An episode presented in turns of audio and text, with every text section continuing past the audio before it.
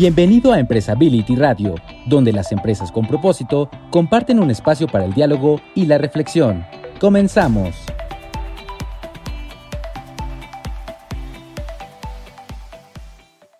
¿Qué tal amigos? ¿Cómo están? Bueno, bienvenidos a una nueva edición de Empresability Radio, este podcast que, con el cual vamos ya por el tercer ciclo. Eh, en el programa de hoy vamos a abordar algunos de los otros temas que ya abordamos en el primer programa de Empresability Radio en este mes de marzo, que eran las tendencias sobre sostenibilidad 2023, un documento, una investigación que hizo Empresability sobre cuáles son los temas que tienen que estar en la agenda de los empresarios y otras instituciones. Eh, la vez pasada abordamos temas como ser eh, la economía circular y las cadenas de valor sostenibles. Hoy vamos a abordar junto a Fernando Solari y Jari Camino dos nuevos temas de esta gran agenda que pueden ver el documento en su totalidad en el sitio de Empresability Radio. Abordaremos, por tanto, con buenos ejemplos, tanto desde Argentina, desde México y otros ejemplos globales, estos dos temas vinculados a nuestra Agenda 2023 en sostenibilidad. Así que, sin más, los invito al episodio de hoy. Arrancaremos con, por un lado, con Fernando Solari, que nos acompaña desde Argentina, y también nos acompaña en este bloque Jari Camino desde México. Fernando, Jari, ¿cómo están? Buen día, Eduardo. Muchas gracias. Qué gusto estar en esta emisión. Bueno, sí, sí, el gusto realmente, hemos, si vemos la evolución de, estos podcasts de, de Empresability Radio, hemos ido mejorando y los temas cada vez más tienen mucho que ver con, con el día a día.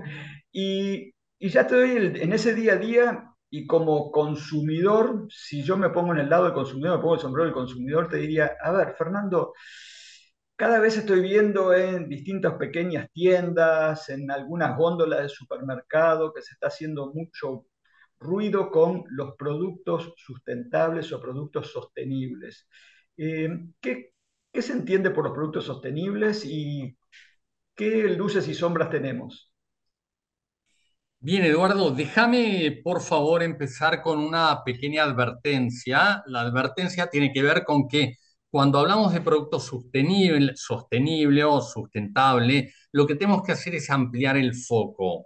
Ampliar el foco significa un producto para que sea sostenible depende de la cadena de valor, depende de los insumos que utiliza, de cómo se produce, de que si en el proceso se daña o no el medio ambiente o a la comunidad, cómo se vende y luego qué ocurre cuando el producto se descarta. Si miramos solamente el producto, puede ser engañoso o puede ser que simplemente la etiqueta diga que es sustentable o sostenible, cosa que suele ocurrir en varias oportunidades, pero tenemos que ir un poquito más allá. Lo cierto es que cada día hay una evolución mucho más grande en este tema. Investigando encontraba la empresa Philips está desarrollando, ya las tiene en prueba, ya están los prototipos probándose de mm, cocinas microbiológicas.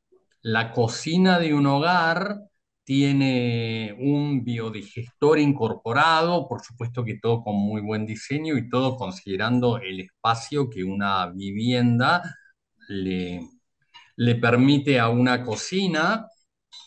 En ese pequeño espacio, la mesada tiene un agujero donde cuando uno va cortando frutas o verduras y tiene cáscaras, tiene excesos de comida que ya no se pueden utilizar o elementos que tiene que descartar, como las cáscaras y demás, lo deja caer en ese agujero, hay un biodigestor adentro que genera el gas que permite no solo cocinar, sino también iluminar la casa.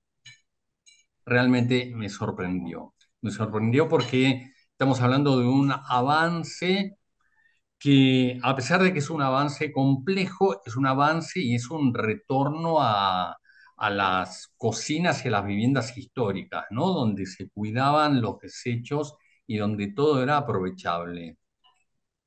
También, por supuesto, tenemos dentro del menú de productos sustentables a los cepillos de dientes de bambú, que evidentemente son, al ser orgánicos, no hay problema cuando se producen y mucho menos cuando se descartan. Lo, todo lo que se está produciendo a partir de las boquillas de los, de los filtros de los cigarrillos, hay pocas cosas tan contaminantes como el filtro de un cigarrillo fumado, y en realidad hay gente que descubrió que hay un tipo de gusanos que lo comen, lo digieren y termina saliendo algo, con lo cual se pueden fabricar ladrillos que después al construir una vivienda o lo que cada uno desee con ellos, va a tener una mejor aislación, va a tener un costo mucho más reducido, va a tener la posibilidad de armar las casas y remodelarlas mucho más simplemente. Ahí tenemos un área de desarrollo realmente enorme y de mucho avance y proceso. Por otro lado, tenemos la gente que ha trabajado y ha logrado tener, por ejemplo, el papel negro, el papel piedra. El papel piedra es un papel que se hace con todos los desechos que dejan las, las mineras. Las mineras rompen, sacan lo que desean y, por supuesto, que le complican la vida a toda la gente que vive en la zona y dejan el terreno virtualmente destruido para que no se pueda hacer otra cosa una vez que, que satisfacieron su, su necesidad de, de elementos naturales. Entonces, con esas piedras que han quedado, que parecen insignificantes y que solo son una molestia, se produce un papel que por supuesto no tiene el blanco de los que se trabajaban con químicos. Hoy se está tratando por todos lados que no haya papel trabajado con químicos, porque esa gran blancura que en algún punto dañaba a algunas personas en la vista, también era un proceso que generaba una polución enorme y daños en muchos de los ecosistemas. Entonces, este papel negro se puede reciclar tantas veces, perdón, no es papel negro, en realidad es papel piedra, ese es el nombre, insisto, es un poquito más oscuro, pero es un papel donde uno puede escribir, dibujar o imprimir perfectamente. Es un país que es un papel que se rompe cuando uno hace mucha fuerza y se decide hacerlo, pero es reciclable hasta el infinito, lo cual hace un gran progreso y una gran evolución en este tema. La verdad, me parece que es importante ver esto, ¿no? Que tenemos que ampliar el foco, no tenemos que mirar solamente el producto para que sea sostenible o sustentable, sino ver la cadena de valor y qué pasa cuando se transforma en desecho y cuál es la consecuencia. En la industria textil, la cantidad de cosas que se están haciendo con PET, con hilo de PET, el PET es el plástico que se utiliza para las, los envases de bebidas que tienen gases. Ese PET transformado en hilo permite hacer mochilas que son muy difíciles de cortar para robos o de dañarse. Hacen ropa que en realidad es resistente a las salpicaduras y a determinadas manchas. El aspecto es grande, pero de nuevo, no nos quedemos con el producto, ampliemos el foco y veamos cuál es el proceso que lo genera y cuál es el proceso que ocurre cuando se transforman en residuos y qué pasa con esos residuos. Bien. Este, Fernando, gracias por ese primer eh, pantallazo, introducción. Seguramente después vamos a tener que profundizar en algún momento, si no nos da el tiempo hoy, pero seguramente invitemos a alguien, si no, a hablar de lo que son las certificaciones sobre, porque uno a veces el consumidor, si no está tan metido en el tema, le ponen un lindo sello vistoso, producto sustentable, este, la trazabilidad, bla, bla, bla, pero realmente qué hay de, legítimo, cuando, que pasa mucho también con lo que es producción orgánica, que, también hay toda una discusión, ¿no? Pero este, entonces, eh, hago una pausa contigo y abordamos un tema que en cierta forma, a, ver, cuando vimos la vez pasada están todos los temas interrelacionados, eh, porque uno puede hablar de productos sustentables, pero habla de cadena de valor sostenible, habla de economía circular, y ahora vamos a hablar de, biodiversidad, que es una preocupación que no solo tiene el sector empresarial, sino que es una preocupación en general de la sociedad y, y que estamos viendo que los impactos están están realmente siendo negativos. Entonces, eh, Harry, eh, ¿cómo estás? Y contanos un poco por qué desde Empresability tú consideras que esto va a ser un tema de tendencia. Gracias, gracias Eduardo. Y estoy de acuerdo, todos los temas están imbricados. Eh, me parece que no hay otra tendencia que, pensar, que pensar de una manera holística en nuestro rol eh, como habitantes de este planeta, más no como dueños de este planeta. Hablábamos la ocasión anterior de, este, de esta visión extractivista, de traer los recursos eh, para, digamos, explotación humana. Y eh, con estos ejemplos lo que vamos viendo es una manera de disminuir su, su digamos, desgaste. Pero cuando hablamos de biodiversidad, esto es mucho más complejo, es, probablemente el tema más grande que hay. Y yo quisiera también verlo como en dos, en dos velocidades, en dos niveles. El, el primero es un nivel de, de que no hay otro tema, porque el, el chip con el que se ha venido desarrollando la civilización de energéticos baratos y consumo infinito, eh, tiene sus días contados. Desgraciadamente tiene sus días contados debemos de, entender que la gente del futuro importa, la gente que viene en el futuro, 18 generaciones adelante de nosotros, también importa. Entonces, biodiversidad es la red de la vida, es hablar de la red de la vida y uno no puede cuidar lo que no conoce, uno no puede eh, involucrarse o procurar aquello que no siente cercano. Entonces, lo, primero es que hay un trabajo muy importante que se está incipientemente haciendo de sensibilización. Lo segundo, que es donde, donde me parece que, que está el, el debate, y sobre todo lo podemos observar el debate en, en tanto a fondos de inversión e interés de la cadena de producción o digamos el, el, el, eslabón superior de la cadena de producción, de decir, tenemos que invertir en conservar la biodiversidad. Eh, la verdad es que es la, la, la, la primera y más importante eh, fuente de preocupación. La pérdida de biodiversidad está ahí, pero también puede ser una fuente de nuevas oportunidades. El Foro Económico Mundial sugiere que las empresas que desarrollan soluciones positivas para la naturaleza, para proteger la biodiversidad, tienen el potencial de generar 10 billones en negocios de aquí a los próximos 15 años y 395 millones de nuevos trabajos. Creo que el asunto es ver estas oportunidades, pero no solo en términos económicos, sino entendiendo que como prioridad eh, somos responsables de esta desaparición masiva de especies, este 47% de ecosistemas naturales, eh, 8 de cada 10 mamíferos salvajes, eh, ha, caído su población. En fin, estas cifras las conocemos y tampoco vale de, mucho asustarnos con ellas, sino tomar acción. Regreso a esta idea de, de grandes fondos de inversión y encontré esta mm, información que dice que en Estados Unidos realmente eh, solo hay 12 fondos con enfoque en la salud de los ecosistemas. Tres de estos 12 fondos fueron lanzados en el año 2022. Es decir, estamos hablando comparativamente de, un, de una mm, todavía muy insignificante, pero ya, eh, digamos, que empieza a ser un contrapeso en la discusión, en la agenda de, eh, de la existencia de, estos fondos.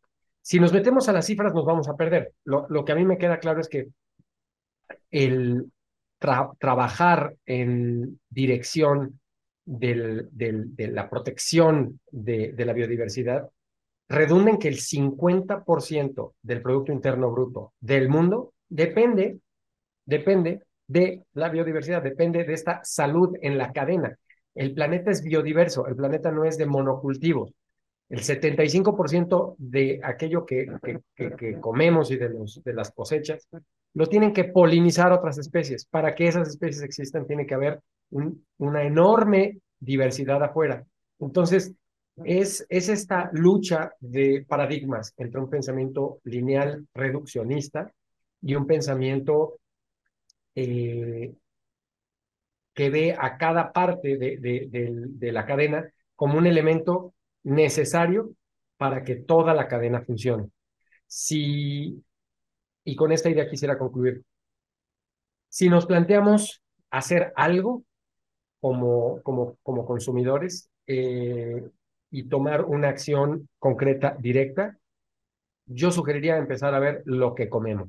Lo que comemos es determinante para esta extinción masiva de especies de la que estaba yo hablando y esta multiplicación de monocultivos y desertificación de la tierra.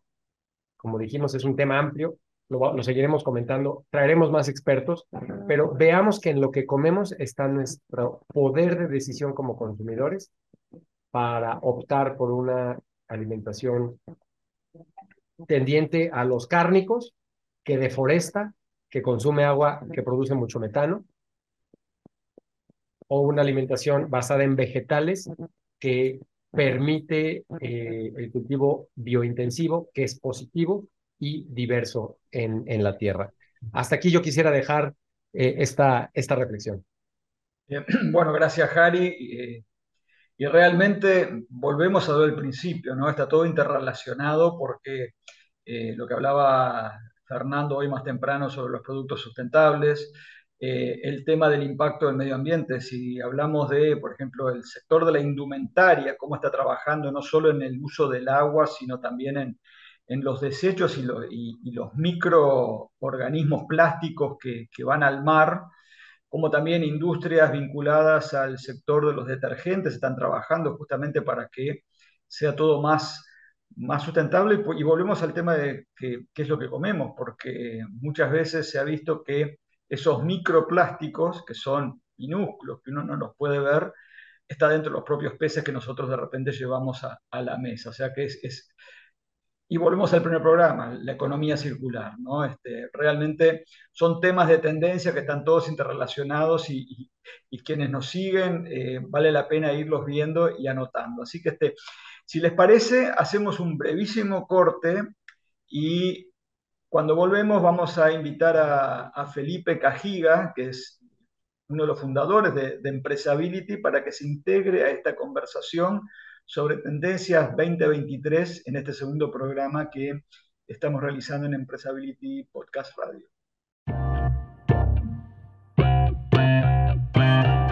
La revista Ganar Ganar es el medio impreso y digital número uno especializado en temas de responsabilidad social empresarial y desarrollo sostenible.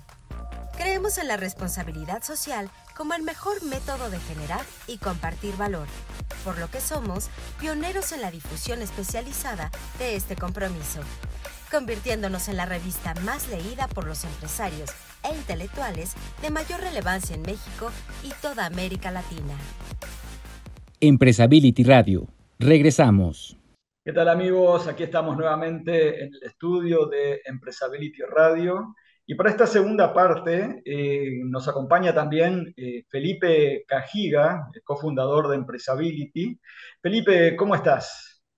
Muy bien, Eduardo, pues muy interesante todo lo que nos han venido compartiendo tanto Fer como, como Harry este, a partir de esta reflexión que provocas en el análisis de los temas de tendencia de la sostenibilidad para, para este 2023, del cual ya, ya tuvimos la oportunidad de, de reflexionar en el, en el programa anterior, y que yo veo con mucha relación, ya lo decías tú, la vinculación que hay con los temas que ya abordamos, el tema de la cadena de valor, el, la cadena de suministro sostenible, la economía circular. Y en esa, en esa lógica quisiera yo lanzar como, como un fuego cruzado a Harry y a, y a, Fer, ¿no? Este, desde la óptica, primero con, con Harry, este, este tema de la biodiversidad a veces se ve como un tema relevante, pero que la empresa en la práctica ve como muy, muy lejano a, su, a su gestión, cuando tiene un impacto este, muy, muy directo en, no solamente en temas de, de suministro, de producción, pero también en la, en la conformación muchas veces de los propios productos, ¿no? Dependiendo obviamente de la, de la industria. Pero, ¿cuál, ¿cuál crees tú que es el principal desafío que tiene el tema de la biodiversidad? No como un tema de, de aportación o de concientización de la empresa para apoyar a través de, de recursos, a, a ayudar a la conservación, sino directamente en, en, cuanto a la gestión, en cuanto a la toma de decisiones, en las acciones que están tomando las empresas hoy en día en América Latina. Gracias. Bueno, yo creo que como, como bien dices, depende del sector. Eh, un, una toma de decisiones, por ejemplo, con General Motors aquí en México, que tiene una planta en Coahuila, y esta planta está ubicada en una zona en la que expandieron su perímetro de eh, digamos, mm, anfitrionía. Es decir, tienen una, una zona que es la, la, entrada, la salida de los camiones, etcétera, pero eh, desarrollaron un, un gran perímetro, eh, estamos hablando de cientos de hectáreas, en los que sí hay mamíferos pequeños y, y, este, y, y, este clima muy particular de, de la zona y han obtenido una serie de reconocimientos que muy pocas plantas armadoras de coches podrían decir que, que, gozan. Pero bueno, eso es por donde están ubicados. Yo creo que depende mucho del sector y, y, nuevamente regreso al tema de la alimentación. las marcas de consumo masivo y los productos eh, cuyos insumos se tienen, que, se tienen que generar con un suelo y con un agua empobrecidos, eh, su, decisión de comprarle a campesinos o a proveedores terciarios que están envenenando el suelo con distintos tipos de glifosato, eh, desertificando a partir de una eh, no rotación del cultivo, es decir, se cultiva soya, se cultiva soya, se cultiva soya, a la sexta a la sexta cosecha, eh, el suelo está empobrecido, entonces hay que traer de fuera estos, estos elementos y aquí hay otra huella de carbón. Es decir, es, es una gran cadena, como ya, como ya hemos dicho. Pero a nivel de decisiones, yo diría, eh, le diría al tomador de decisiones que, que si en el corto plazo eh, el beneficio suena muy bien y mi posibilidad de reportar al board que estamos teniendo ganancias, eh, sosteniendo las ganancias a costa de un largo plazo insostenible, eh, por ambos, por, por, por, por lógica, el, el, negocio va a acabar sufriendo. Yo, yo diría que es un tema de mirar en el largo plazo y un poco lo que yo decía hace un momento. Pensar que las personas del futuro que no han nacido todavía importan, importan. No tienen voz, no tienen voto, pero van a querer también tener un suelo mínimamente eh, rico y productivo. ¿sí? Eh, ah, con, con, esa visión yo diría que ahí debería estar la toma de decisiones.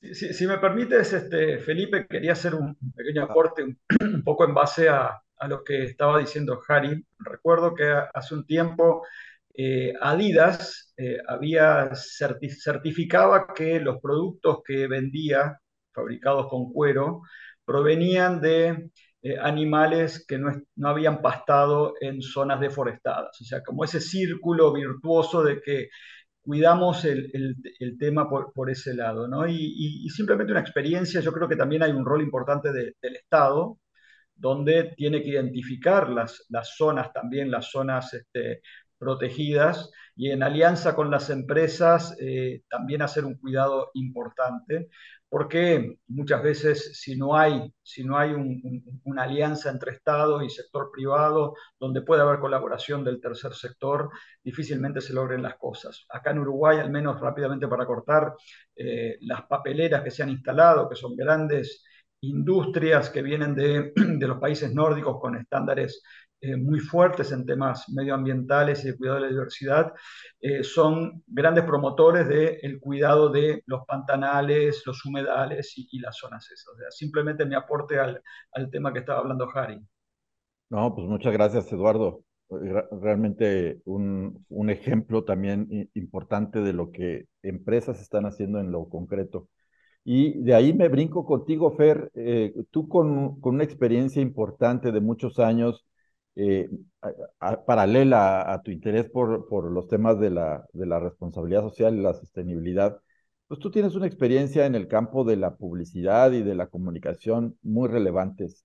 Y pues muchas veces se llega a pensar que un producto sostenible es el que tiene su etiqueta verde y que te resalta uno o dos atributos este, por ejemplo, el caso que acaba de hablar este, Eduardo, ¿no? El, tema de la, piel en los tenis de Adidas, que sin duda este, pues debe de venir acompañado de muchos más procesos. Hablábamos la vez pasada del, tema de la cadena de suministro sostenible, eh, que implica pues no solamente lo que hace eh, y entrega al final la empresa, sino todo el proceso que recorrió, ¿no? Todo este tema de la economía circular que también nos hablaba Harry en la, edición anterior, pero tú desde el punto de vista de, de, de, la comunicación y de la, y de la publicidad, del marketing, eh, ¿cómo, ¿cómo dar ese paso para no generar la falsa idea de que un producto sostenible es un producto que, este, que, es, que es verde o que es azul o que sea el color que sea por el, por el mensaje y no por el contenido, sobre todo ahora con una, con una sociedad y una juventud mucho más consciente y más demandante de, de, cosas muy concretas este, que espera de la empresa y sus productos. Es muy buen tema el que tocas, Felipe, pero en realidad me parece que el empresario se caracteriza por ser una persona concreta, por ser un hacedor que logra crear valor y tiene generalmente experiencia en crear ese valor, tiene un expertise muy profundo y la sustentabilidad todavía se ve como un abstracto inacible. ¿No? Lo que dice Harry tiene mucha razón. En realidad, por supuesto que tenemos que respetar y tener en cuenta las generaciones por venir. Pero cuesta entender esto. Para una persona que sea pragmática, muy práctica y dice, mira, yo acabo de tener una producción enorme de cosas que le sirven a la gente, que valoran las personas y que, que lo tengo que sacar rápidamente para pagar sueldos, lo que voy a hacer es, como decimos acá en Argentina, ver de qué me disfrazo para que esto funcione. Y cuando hablas de qué te disfrazas, bueno, hoy si te pones de verde vas a ser bien recibido porque la gente tiene una identificación directa, ¿no? Lo verde es sostenible, sustentable, ecológico, no, nadie sabe bien qué, qué sustantivo aplicarle, pero si es verde, vamos, lo llevo. Entonces, me parece que hablando de comunicación, la sustentabilidad, la sustentabilidad que necesitamos es en sustentabilidad, nunca hemos trabajado comunicacionalmente para poner en evidencia todo el valor que genera. Yo creo que todavía sigue predominando el marketing. La comunicación es una herramienta del marketing, es solo una herramienta del marketing muy potente, pero no, no es más que eso. Y el marketing ni siquiera vende, ni siquiera vende. El marketing permite que te elijan, nada más, no tiene más potencia, aunque esté sobrevalorado.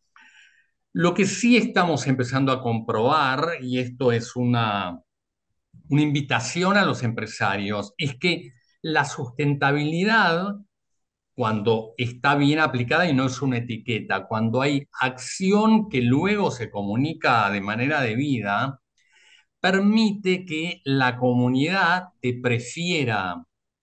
Cuando la comunidad te prefiere respecto a cuando la comunidad te elige, estás dando un salto cualitativo que obviamente te va a permitir crecer, evolucionar y tener un negocio mucho más productivo y una empresa en crecimiento sostenido.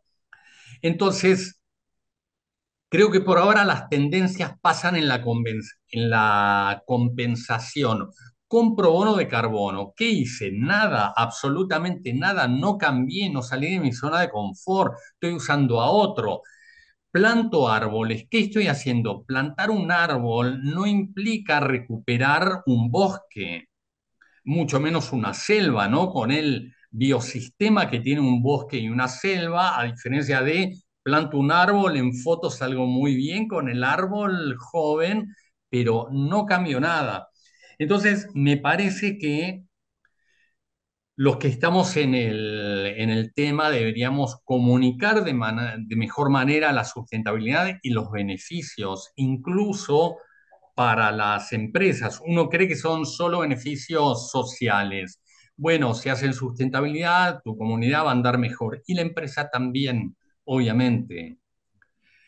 Me parece que tenemos nuestro desafío en algún punto está en superar este obstáculo de, del punto de confort donde uno dice, bueno, rápidamente lo puedo resolver, me disfrazo de algo y sigo adelante. No nos disfracemos más, por favor. Hagamos, actuemos de manera sustentable y luego comuniquémoslo para que quede claro qué es lo que hicimos. Yo quisiera agregar algo muy, muy breve eh, respecto, de, respecto de el sentido eh, de inminencia que el consumidor tiene de quiero hacer algo, ¿qué puedo hacer? ¿No? Y en ese sentido, la, la, la empresa, la marca que lo puede capitalizar y canalizar y conducir, por ejemplo, acciones de voluntariado que involucren al consumidor, más allá de voy y preferí esta marca porque es la buena, pero pues ya que ellos se encarguen de plantar los árboles, no, que me inviten a mí a hacerlo o que organicen en mi, en mi, en mi eh, vecindario X o Y acción. A mí me parece que, que ahí también es un tema de canalizar esta, esta gana de contribuir que cada vez es más apremiante en, el ser humano en general. ¿no? Así es. Oye, Eduardo. Harry, disculpa, no, porque ya, voy, ya que Harry mencionó eso, voy a comentar un ejemplo que seguramente se replica en otros países, pero por ejemplo aquí Coca-Cola invita a, bueno, Coca-Cola el tema central es el tema del agua, obviamente, eh, invita a la comunidad a la limpieza de playas y una cantidad de cosas, o sea que no solo van la empresa como tal y pone los recursos y, después lo comunica, sino que también, tal cual decía Harry, da la oportunidad de alguien que de repente dice, solo difícilmente no puede identificar qué hacer, pero en un conjunto y si me canalizan y me dan los, la llave en mano para hacer algo, me siento mucho más útil y mucho más partícipe de este cambio. O sea, que simplemente quería aportar eso, que es tal cual lo que dice Harry, que muchas veces a uno le falta dónde hacer lo que quiero hacer. Sí, ser mucho más claro y contundente también en, la, en, las, en las acciones. Hace años, todos lo sabemos, se criticaba los, los enfoques de la participación social de la empresa y ambiental, porque se decía, bueno, es que es eh, quizá un enfoque muy, muy de dádiva, ¿no? De, de, de, marketing, de, aportación, de donaciones, ¿no? Este, sin, sin un verdadero compromiso. Y de repente pasa lo que estaba señalando Fernando, o sea, eh, caemos en un tema donde ahora con otros, con otros eh, con otras etiquetas, mencionándolo de diferente forma, pero estamos cayendo en algunos momentos en lo mismo de compensar lo que hacemos y no hacemos una transformación, que es importante evidentemente compensar como una, como una de las fases de, un proceso de creación de una gestión sostenible, pero no nos podemos quedar en la parte de la compensación, sino tenemos que ir a la transformación, a cambiar nuestras prácticas desde un origen, como lo mencionaba Harry en la, en la emisión anterior, que resulten al final en productos verdaderamente sostenibles, que contribuyen y respetan la biodiversidad y que cumplen con esas características que la sociedad está demandando y que tanto necesitamos, ¿no, Eduardo? Sí, sí, sí, sin duda. Este, uno de los grandes temas, y, simplemente para ahora darle la, palabra a Fernando, es que quienes estamos trabajando en esto hace más de 20 años, lo veníamos diciendo, nos miraban con cara de locos, ¿a qué se, ¿de qué están hablando? Hoy, todas esas cosas de las cuales estábamos hablando eh, están encima nuestro y ahora estamos corriendo detrás del reloj porque justamente eh, no se hicieron las cosas a su debido tiempo. Creo que todavía estamos a tiempo, si bien nos va a costar mucho más. Fernando, tú querías decir algo. Sí, quiero sumarme a tu ejemplo.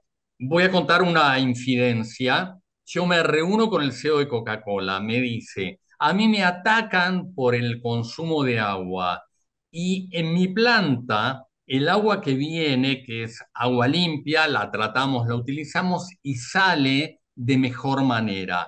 Si yo pusiera un pez a la salida del agua, ese pez estaría feliz. Le digo, discúlpame, ¿por qué no pones un pez de colores, simpático, lo filmás y se lo mostrás a la gente? Bueno, no, porque mandan a la gente a limpiar las playas y ellos no muestran lo que hacen. Es como una, una suerte de locura. Siguen formateados con, el, con la filantropía, ¿no? hago el bien, pero no quiero que se sepa porque me avergüenza y lo hago porque, porque me corresponde. Discúlpenme, pero la comunicación solamente multiplica lo que ocurre. La comunicación no puede inventar nada. Cuando yo pongo soy sustentable sin serlo, el primero que se da cuenta me inaugura una crisis de la cual me va a costar salir. Y si hacemos las cosas, no mostrarlas, tenemos que superar un montón de, obstáculos que son más mentales que, físicos, por supuesto, y bueno, me parece que hay mucha responsabilidad nuestra en esto, no, no, no, no estoy juzgando a nadie, por supuesto, pero está todo por hacer y tiene que ocurrir rápido porque el 2030 está muy cerquita. Así es, y muchas veces se dice también otro argumento que se dice, ¿por qué no lo comunicas? Pues porque no quiero que lo sepa mi competencia, lo que sepa lo que hago, pero sin entender que cuando tú lo comunicas para que tu competidor llegue a ese nivel, tú ya estás en otro, en, otro punto muy distinto, ¿no? Te, te coloca en una situación privilegiada de liderazgo y que sin duda en temas de responsabilidad social y sostenibilidad, si no hay comunicación, se está eh, adoleciendo de una, de una pieza muy, muy, muy importante, ¿no, Jari? Así es, eh, es la, última milla, la última milla del, recorrido. Eh, esperemos tener más, más programas y más reflexión en torno a esto. Y, y, seguiremos sobre esta agenda. Creo, creo, que, creo que no hay otra agenda en realidad, o de aquí emanan, emanan nuevas, nuevas posibilidades. invitar a todo el mundo para que nos siga en redes sociales y el texto al que Eduardo hacía referencia eh, está disponible en el link para que conozcan las demás eh, líneas de tendencia que estamos viendo y que estaremos explorando con ustedes. Escríbanos con sus comentarios. Muchísimas gracias. Sí, tenemos ahí la oportunidad a través de una liga de que nos envíen sus comentarios eh, para poder enriquecer esa discusión. Recordemos que este es simplemente una, una emisión, una segunda emisión de una serie de, programas que estaremos abordando a lo largo de estas eh, interesantes temáticas, pero que donde ustedes como público pueden aportar también ideas, comentarios que, este, que estamos eh, dispuestos a poder compartir y, reflexionar a partir de lo que ustedes nos digan.